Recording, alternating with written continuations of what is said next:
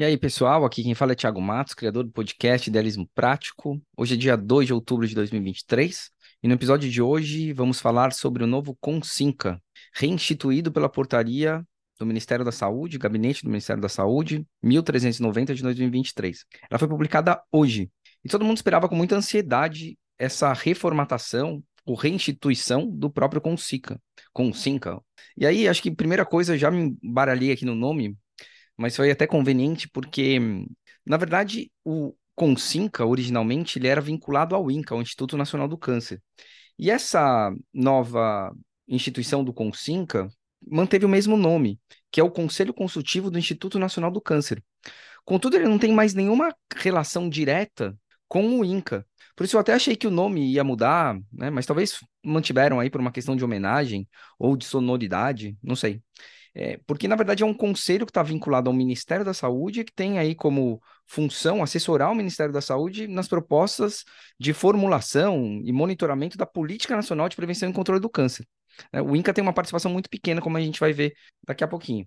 Qual é a competência desse novo Consinca? Né? Ele tem a competência de propor e, quando solicitado, se pronunciar sobre atualização da Política Nacional de Prevenção e Controle do Câncer, sugerir medidas para o desenvolvimento de ações e serviços para prevenção e controle do câncer, também propor ou se pronunciar sobre projetos de incentivo, supervisão e controle do câncer e sobre pesquisas e estudos relacionados à prevenção e controle do câncer. Para poder fazer a sua, para poder executar as suas atividades, ele vai ter alguns instrumentos. Um deles é a criação de grupos de trabalho, também pode criar grupo assessor técnico e acho que a parte mais burocrática, mais interna, assim, organizacional, é formular e aprovar o seu regimento interno. Eu sempre que vejo comissões e grupos definindo seu próprio regimento interno, isso me assusta um pouco, porque eu acho que as pessoas que estão fazendo parte, elas não têm que dizer como é que elas vão trabalhar ou quais são os limites delas mesmas. Eu acho que quem tem que definir isso é o órgão que a criou. Acho que não são as pessoas que têm que definir como é que elas vão prestar contas, como é que elas vão organizar o seu trabalho ali. Quem tem que definir é o órgão assessor. Claro que elas podem sugerir ali, participar de uma discussão, dizer o que, que eventual caminho afeta no, na sua operacionalização, mas eu não acho que cabe a quem vai executar o trabalho aprovar a sua forma de trabalhar. Né? Eu acho que isso constantemente acontece e eu não acho que isso é saudável. Particularmente, não acho que isso é saudável. Qual que é a composição desse novo Consinca? A composição é, é um pouco parecida, mas teve algumas mudanças interessantes, né? Então, você tem lá uma série de secretarias do Ministério da Saúde, o próprio INCA também faz parte dessa, representando o Ministério da Saúde, já que o INCA é vinculado com o próprio Ministério da Saúde, então você tem todas as secretarias do Ministério da Saúde e mais o INCA. Você tem a participação do CONAS, do CONASENS, uma cadeira para o Conselho Nacional de Saúde, e aí 16 cadeiras para instituições técnico-científicas, tem a relação ali de sociedades médicas, enfim, entidades que possuem um expertise técnico-científico, 16 no total. Você tem serviços de referência, que são basicamente unidades habilitadas em oncologia, e aí você tem ali 10 entidades. Às vezes eu fico pensando assim, por que, que foram escolhidas essas 10 entidades e não outras, né? já que a gente tem aí mais de 300 entidades referenciadas aí como habilitadas em oncologia.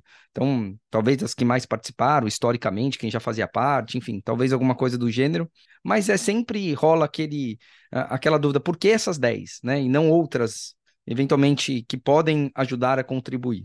Da mesma forma, você tem representação de prestadores, aí principalmente representações é, como a ABFIC, que representa instituições filantrópicas de combate ao câncer. Você tem a CMB, a Confederação dos Hospitais Filantrópicos e Santas Casas, que também, se a gente for parar para pensar, mais de 70% do, dos atendimentos oncológicos, ou perto disso, são feitos por hospitais filantrópicos, então faz sentido você ter um órgão de representação ali. Né? É, então você tem três aí no total.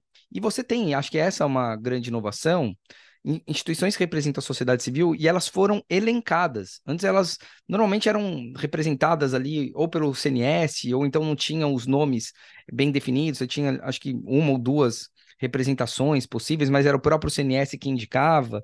E isso eu, eu tinha muita crítica, porque eu acho que o, CNS ele tinha tanto poder para isso, e para você poder ser indicado, você normalmente tinha que fazer parte do CNS. Então você praticamente obrigava todas as organizações a quererem fazer parte do CNS, mesmo que elas não tenham vocação para fazer parte ou estrutura para fazer parte do conselho, né? Porque senão elas acabam não podendo participar de outros órgãos de controle social. Então acho que isso aqui é uma coisa legal. Você teve nove instituições que foram estabelecidas, foram incluídas incluídas ali na portaria, que a Brale, Instituto Oncoguia, a FEMAMA, o IVOC, Instituto Vencer o Câncer, o Instituto Lado a Lado pela Vida, a Abrapec, CONIAC, que é a Confederação Nacional de Instituições de Apoio e Assistência a Crianças e Adolescentes com Câncer, e a CT Promoção da Saúde que eu achei legal, então, como eu falei, é que elas não precisam mais mendigar, entre aspas, uma cadeira para o CNS, né? Era sempre uma disputa grande para as instituições que queriam fazer parte do Consica, se degladiavam ali dentro do CNS para conseguir as pouquíssimas cadeiras disponíveis para o CNS, ou que o CNS iria indicar.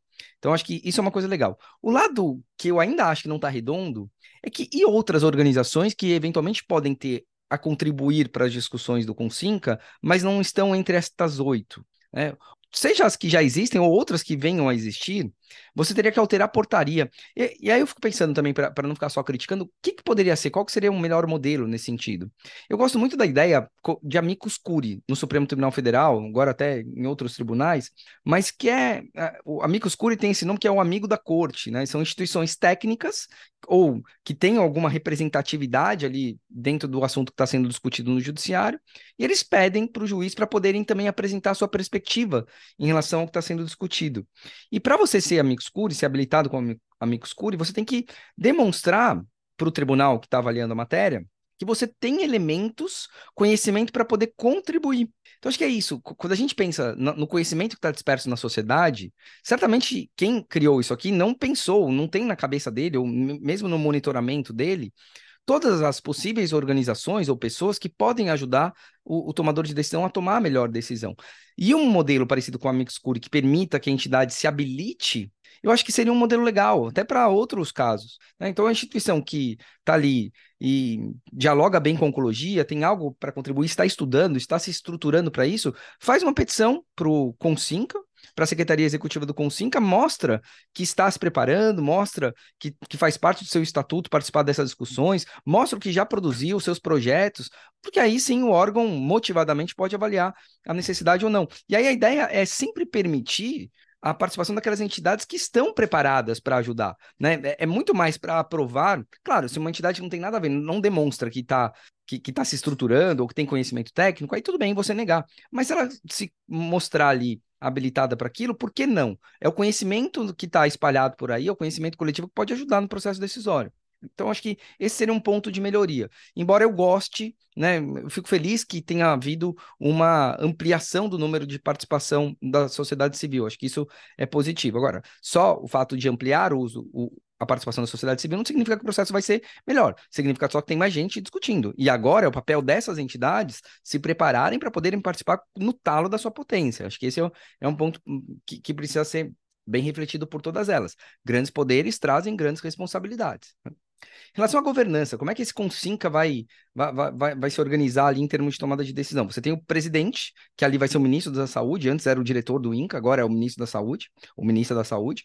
No caso de impedimento da ministra, quem vai substituir é o, é o secretário da SAES, da Secretaria de Atenção Especializada à Saúde. O Consinca também tem uma secretaria executiva, que vai ser exercida pelo CGCAN, que é a, é a Coordenação Geral da Política Nacional de Prevenção e Controle do Câncer. É, e vai ter uma secretaria técnica, essa sim é o INCA, aí que o INCA se encaixa, né? Uma secretaria técnica. Então, vai discutir alguma coisa mais relacionada com assuntos técnicos, acadêmicos, científicos, aí você tem a secretaria técnica do INCA para poder dar essa, esse suporte. Acho que vai funcionar mais ou menos como o núcleo de avaliação de tecnologias, que tem ali um pessoal mais especializado tecnicamente para poder subsidiar as decisões do, dos órgãos de incorporação de tecnologia. É, a operacionalização, como é que vão, esse grupo vai se reunir? Ele vai, vão ter reuniões trimestrais, ordinariamente. Claro que extraordinariamente podem ser convocadas outras reuniões. A participação vai ser restrita aos membros. E aqui, eu, eu, eu acho que isso aqui vem muito da, do texto anterior. Era um texto que eu acho que era de um, uma liderança um pouco mais conservadora, né, que prestigiava muito assim a história do, do funcionamento do Inca, talvez não prestigiando tanto é, as novas lideranças, né, que vinham surgindo com ideias mais inovadoras. Então, eu acho que talvez tenha, porque faltou transparência. Eu acho que aqui essas reuniões tinham que ser gravadas e transmitidas ao vivo. Todo mundo tem que ter direito de assistir o que, que esse grupo está discutindo. Qual que é o conhecimento que está sendo travado, que está sendo produzido por esse grupo? A sociedade tem direito de contribuir, né? Nem todas as organizações, obviamente, fazem, que existem no Brasil fazem parte aqui desse grupo, mas elas poderiam acessar as informações produzidas por esse grupo e ajudar aí num, num, num, processo decisório, um processo de aprimoramento. Então, acho que aqui é, é, algo que, que pegaram a minuta de um modelo antigo e não fizeram, ou talvez não prestaram atenção nessa questão, né? É, simplesmente falaram que a participação é restrita aos membros. Ok, né? até você restringir ali para uma questão de organização, mas faltou deixar claro que essa matéria vai ser transparente.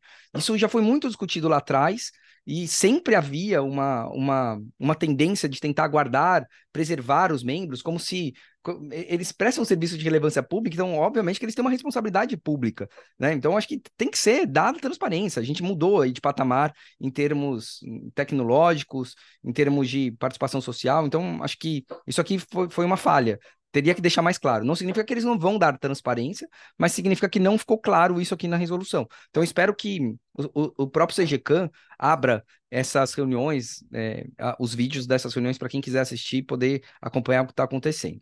As reuniões vão ser presenciais ou virtuais. Agora a gente tem até um decreto do Ministério da Saúde, um decreto é, federal que estabelece que todas as reuniões que são de grupos colegiados, elas vão acontecer preferencialmente aí num formato presencial, podem até acontecer presencial, mas sempre há a, a possibilidade dos membros participarem virtualmente. Então, acho que isso é uma coisa boa, porque as reuniões vão acontecer em Brasília, nem todas as entidades têm, é, elas teriam que arcar com o custo de ir até lá, mas elas não precisam fazer isso, elas podem participar remotamente. Então, acho que isso é uma coisa boa. E o que facilita também gravar as reuniões para depois poder disponibilizar. Né? Como eu falei, é um serviço público relevante. Então, as pessoas que topam participar do Consinca, elas tem que ter consciência que elas são agentes públicos. Então, elas estão exercendo uma função ali para a sociedade. Logo, elas prestam contas para a sociedade. Então, acho que esse espírito público é muito importante que exista em todos os membros da, do Consinca. Né? Bom, para concluir, acho que fico feliz que isso tenha, é, depois aí de oito meses, nove, quase, né, já estamos aí em, em, outubro, praticamente dez meses de, de novo governo, que tenha saído realmente aí da ideia, tenha é, se materializado como um, uma nova formatação. E é bom a gente saber.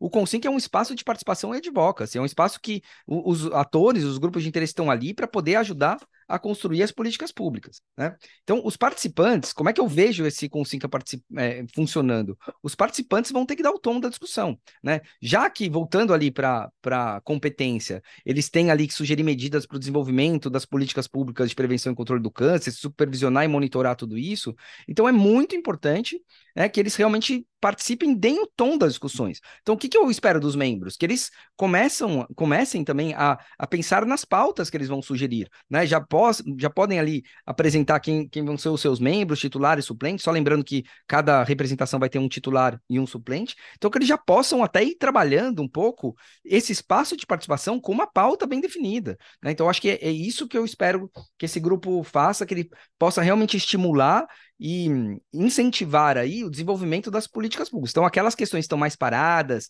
que estão ali esperando uma definição, que possam ser aí também potencializadas, que, que o grupo possa catalisar as mudanças que a sociedade tanto espera. Bom, pessoal, é, esse é um novo Consinca, ainda não tem, pelo que eu vi aqui, data de reuniões, as pessoas vão ter que indicar ali os titulares e os suplentes, espero que isso aconteça rápido para que a gente já possa ter um rápido encaminhamento aí também. Obrigado para você que ficou até aqui, não deixe de clicar no sininho para seguir o canal, um abraço, até o próximo episódio e tchau.